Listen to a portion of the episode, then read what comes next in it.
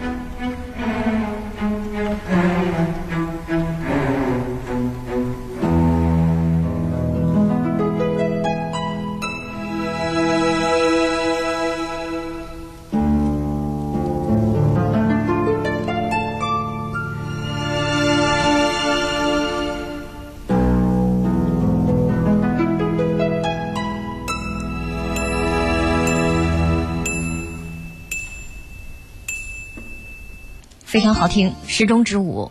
可能很多朋友一听这段音乐，才知道原来它是歌女乔康达当中的音乐。对，没错。嗯，那这一段音乐，很多朋友都非常的熟悉，可能在音乐会当中被单独演奏过，也可能在一部电影当中，呃，一九四零年版的《幻想曲》，迪士尼的嗯，《幻想曲》当中也被引用过。对在很多地方，可能大家都有机会听到它。对的，嗯嗯，而且这段音乐，我们也不难感受到有一种维也纳的那种轻音乐，是他劳斯家族家族的那种风格，是舞曲的风格。嗯，嗯，轻松愉快，对非常好听。对，也这也是呃波尔卡舞曲对作曲家彭吉耶利的影响。嗯，那说到彭吉耶利，我们来为大家介绍一下吧。这部歌剧是彭吉耶利最著名的四部歌剧，是根据雨果的作品改编的，是不是？对，呃，他是那个，对，是的，嗯嗯，根据雨果，然后博伊托嗯就是伟大的一个剧作家，博伊托把它改编成这个歌剧的。嗯。然后在一八七六年，米兰斯卡拉歌剧院成功首演。首演嗯嗯，据说在那时候首演之后是一炮而红，非常的著名，而且经常被演出。因为这个剧呢，它从时间演出的时间上、创作和演出的时间上比较早，嗯。呃呃，他早于我们所熟知的维尔蒂和普契尼的一些作品，嗯。因为他是普契尼的老师啊，嗯。呃，所以呢，包括维尔蒂的一些著名的一些歌剧，你比如《奥赛罗》《阿依达》，嗯，其实这个歌女乔康达，嗯，都在他们之前创作和演出的。哦。所以在之前呢，因为呃，可能没有我们现在听到的这么多嗯，好听的剧，也没有那么多剧目可以选择。对，所以这个剧一出来的，当时一下就觉得哇，真好听，嗯。呃，这个呃场面又大，因为它有法国大歌剧的这个影响在里面，嗯。又有很好听的舞蹈音乐和很好好听的这个合唱段子，而且有非常好看的舞蹈场面，嗯，而且它的呃每个声部写的呃应该比较均衡，都是。嗯。刚才你再一次提到了法国大歌剧，能不能给我们具体的介绍一下，什么叫法国大歌剧？它具体大在哪里？这法国法国大歌剧啊，呃，我的印象当中呢，呃，主要还是指它一个一个体量，场面呃，场面大，体量和、和和人多。对，人多是一个方面。再一个呢，它的音乐体量也大，嗯它的戏剧体量也大，嗯呃，就简而言之，就是在舞台上看到的人多。哦，舞蹈还有场面。还有法国歌剧呢是这样，呃，那个意大利歌剧呢，一般里面它是不太加舞蹈的。嗯但是当时那个时代，如果到法国去演歌剧，如果你不加舞蹈，它根本就进不去法国。所以这个歌剧，庞切利因为是意大利，呃，那个对他意大利呃意大利人嘛，嗯他这个写这个歌剧本来是可以不加舞蹈的，嗯，但是他为了让去法国演，所以呢他要专门把舞蹈加进去，所以他写了几段非常好听的呃舞蹈音乐，然后就里面有有有几个地方都有芭蕾的，嗯，非常好，然后这样子才能进入法国来演，嗯。所以这法国大歌剧呢，呃，如果大家有兴趣的话，可以选择几部法国大歌剧去看一下。嗯，比如说，呃，比如说，呃，九月份国家大剧院刚刚演过的《桑松与达里拉》，嗯。圣桑的，嗯。哎、这个是非常经典有代表性的，嗯。呃，像这样的歌剧，那么大家就可以看，它里面也是都有除了独唱重唱，也有非常好的舞蹈场面在里面。嗯。那么这一部歌女乔康达。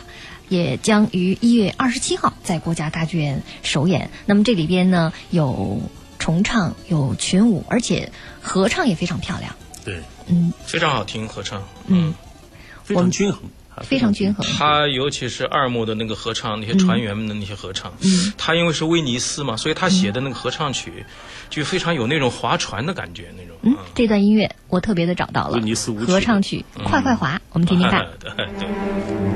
「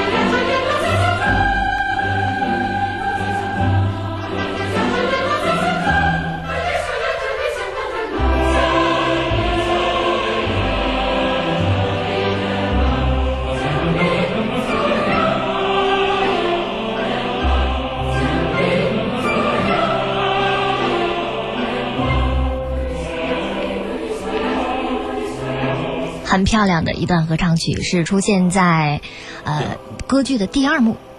第二幕，在他之后就是那位巴尔纳巴的唱段了，对也是他最著名的那段唱段，对是捕鱼人，对不对？对嗯，那给我们介绍一下这部歌剧，你们两位扮演的都是一个什么样的人物角色？先从故事情节来给大家普及一下吧。因为在找这些音乐的时候，我真是费了很大的劲，在一一张名叫《焦空达》的 CD 上找到了。那时候是翻译很多年以前是翻译成焦空达的。对，因为它这是音译，嗯，它这个意大利文，它就是这个女女主角的名字，这个歌剧、就叫 La Gioconda，嗯，呃，这个她的职业就是个女主角，她是个歌女，歌女。呃，所以呢，就是为了让中国人好理解，就翻成歌女乔康达。乔康达，现在的呃其实艺名叫乔康达。呃，无论乔康达也好，焦康达也好，就是个音译，嗯。呃这是其实都是一样的，嗯，这讲的是一个发生在水城威尼斯的爱情故事，非常的复杂，对，它是一个三角四角恋爱的感觉，人物很多。它是四个人的爱情的这个这个交交织在一起，嗯焦康达是就是乔康达，嗯。她是个歌女，嗯。她的身份是比较低下的嗯。歌女，但是她爱着谁呢？爱着就我演的这个角色，就就是以前是个伯爵，是一个贵族，嗯，叫恩佐。是热那亚贵族恩佐。对，热那亚贵族恩佐，恩佐呢，他是怎么情况呢？他是因为这个就是跟这个可能政治上的原因，嗯。他就逃亡了，嗯。就逃到这边，他伪装成水手，嗯。这个歌女焦康达呢，就是爱上了恩佐，嗯。就是他爱着恩佐，就是简单说吧，他爱恩佐，呃，恩佐不爱他。恩佐呢，他是那个时候呢，他其实他在家乡，在热那亚他是有一个恋人的，嗯。这个恋人就叫劳拉，哦。呃，叫劳拉，嗯。这个恋人呢，就是因为他他逃亡了，这个恋人就跟他的就是被被强迫的跟现在在这个威尼斯的这个就等于执政官一样的，嗯，就嫁给了这个执政官，其实受受强迫嫁给他。阿尔维塞。啊、对，这个执政官其实也就是这个恩佐的敌人。嗯。那么，所以这个恩佐心里是爱着劳拉的，嗯。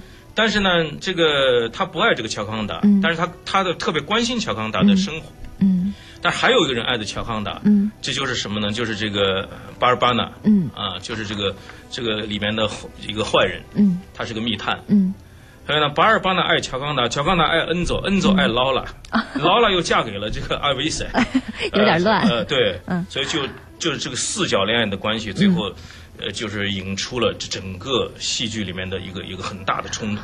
我觉得这时候张峰老师应该说话了，因为你扮演的这个角色巴尔纳巴，嗯正是他是一个穿针引线的人物。嗯，这里发生的故事都是因他而起。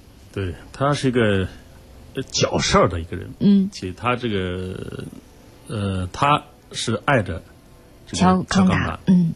但是呢，他知道乔康达是爱恩佐，嗯。呃，那么完了之后，他要达到自己的一个目的，嗯，必须要把他们搅黄了。把他们搅和了，嗯。搅和之后怎么办呢？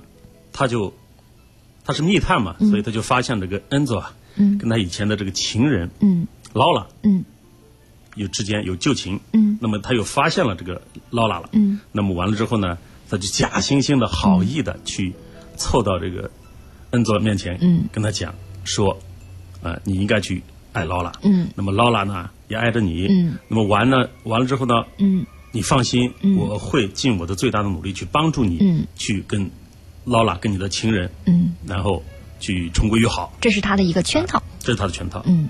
那么完了之后呢，这家伙呢，他就给这个执政官写信，嗯，哎、他是说这个执政官就是劳拉的现在的丈夫。现任。丈夫，嗯。嗯、就他在他是这个整部剧剧里面的嗯。最大一个头，嗯。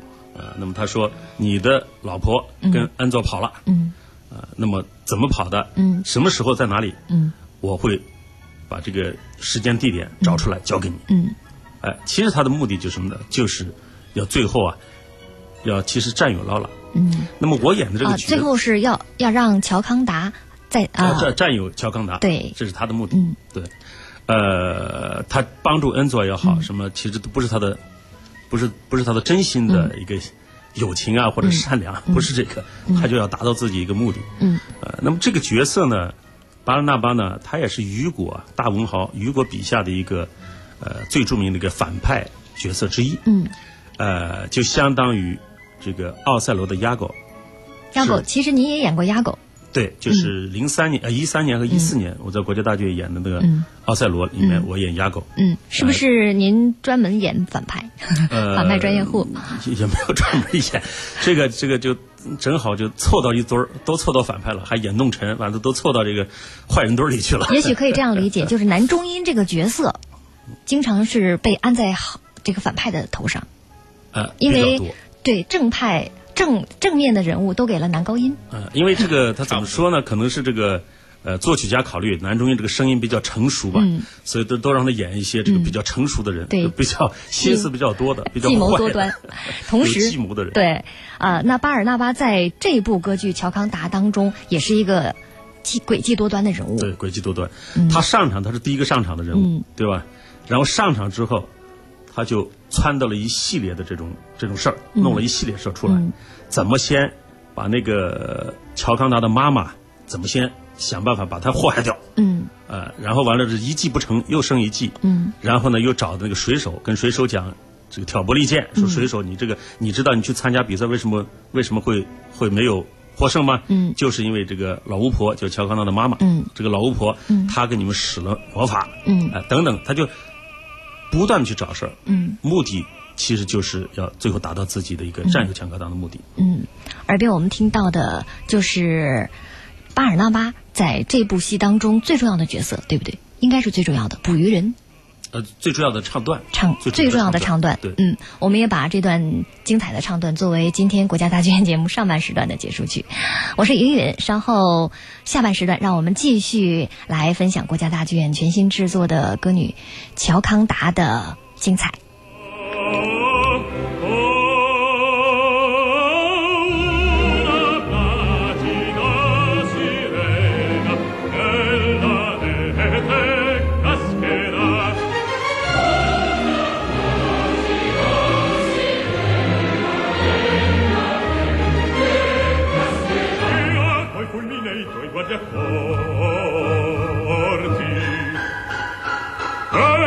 le tenebre conta i morti. Sì da quest'isola deserta e bruna or deve sorgere la tua fortuna. Sto in guardia per rapido sospetto spia e ride e via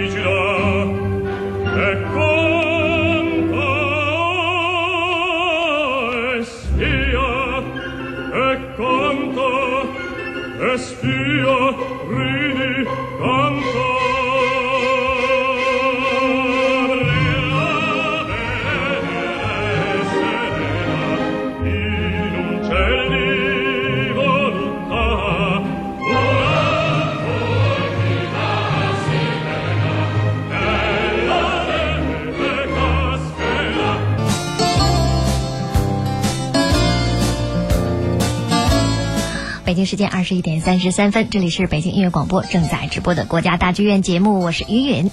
今天呢，为大家介绍的是国家大剧院全新制作的歌女乔康达这部歌剧，特别请来的是男高音歌唱家池立明先生和男中音歌唱家张峰。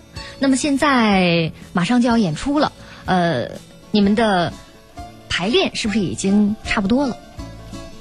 嗯，也进行的基本上所有的幕都排完了在舞台里，但是还没有综合，嗯，嗯。马上进入综合了，嗯，嗯，还要做音乐，我们音乐因为指挥到了以后，我们要开始跟乐队合作了，哦，这是一部大的制作，呃，非常大，嗯制作。嗯，请的是最好的 最好的导演，导演。最好的指挥，这个导演自己还兼服装设计、兼舞台设计，哦，嗯。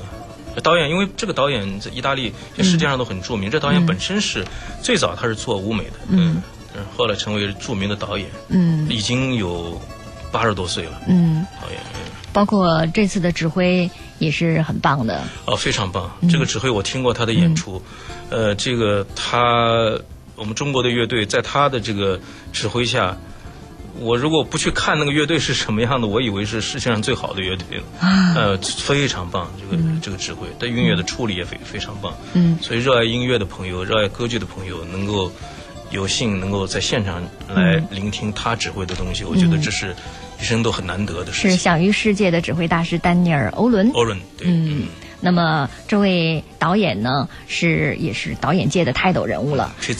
嗯，嗯，皮兹，皮埃尔·路易吉·皮兹来共同打造的，包括歌唱家呢，也都是国内外目前的呃非常活跃的实力派的歌唱家。是的。嗯，共同来打造这个发生在水城威尼斯的多角恋的爱情故事。那么是发生在水城威尼斯，在舞台的设计上是怎样营造的一个水城的氛围呢？呃，这个完全能够，因为我在威尼斯住过一个月，嗯。呃，威尼斯就是根本没有汽车的，嗯。这个地方，那它都是桥，有点像我们的苏州啊，像我们周庄一样的，嗯。桥、小桥流水，然后贡多多拉、冈多拉呃，港多了，还有其他的嗯船。那么这个舞台上设计的，我看导演真是呃非常别具匠心。嗯，他那种那种块状的设计本身看起来很现代，但是它又非常写实。嗯，因为它把那个威尼斯的那个桥和那个河流都已经放在舞台上了，你甚至你观众可以看到船从里面划出来，实景的，实景对，嗯。船从里面可以划出来。嗯。然后呃，那个演员可以坐在船上演唱，呃，然后上下船都有，包括后面我演的第二幕后面是一艘大的船，嗯。呃一艘非常大的帆船，嗯。呃，当然那个港多拉可以从里面划出来，港多拉本来就很、非常有威尼斯特点，嗯。对吧？两头翘起来的，你观众可以在、呃观众席里可以亲眼看到港多拉是什么样的，而且真的是在飘啊，嗯然后舞台的后面呢是多媒体的效果相结合的，对，是不是？对的，嗯，那国家大剧院的舞台是相当的漂亮，这部戏的舞美也是这部非常漂亮。导演来担任的，包皮斯来担任的，，包括服装也是他亲自设计的，嗯所以真的是对此我们是非常的期待。那我们再说说，因为这部歌剧呢很难，所以多年来很少被演出过。那它究竟难在哪里呢？比如说，呃，张峰先生您饰演的巴尔纳纳巴这个人物是一个绝对的。很有心计的一个反面的人物，对您来说，这个角色有什么样的挑战呢？这个角色的挑战呢，嗯，其实我三年前已经挑战过了。三年前您唱过，三年前唱的那个《奥赛罗》哦雅狗，呃，这两个是很像，呃，非常像，呃，因为他们这个编剧啊嗯是一个人，嗯一个是从呃莎士比亚改编的，嗯一个是从雨果的这个作品改编过来的。您指的是歌剧作家阿里戈，呃，那个这个这剧的这个剧的编剧啊，嗯。这剧的这个就是他改写的脚本，哎他是根据雨果的名著对帕多瓦的暴君安杰罗改写的。所以呢，里面呢，他设计这个角色，这两个角色很像，包括甚至里里面有些词儿都是一样的。那么这里面的可以看到很多这个压狗的一些形象。嗯。